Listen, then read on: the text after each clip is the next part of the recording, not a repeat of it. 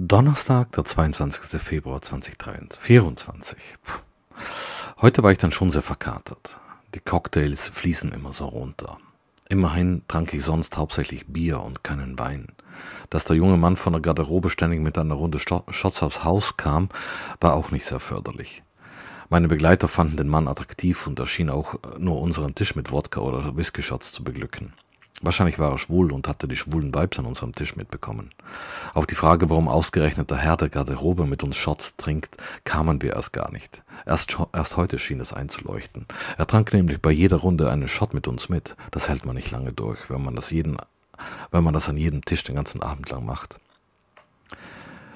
Wie es an Katertagen so ist, hat man immer genau dann spontane anstrengende Meetings. Das ist ein Gesetz. Und man denkt den ganzen Tag daran, früh ins Bett zu gehen, nur um abends schließlich hellwach zu sein und hunderttausend Dinge zu tun.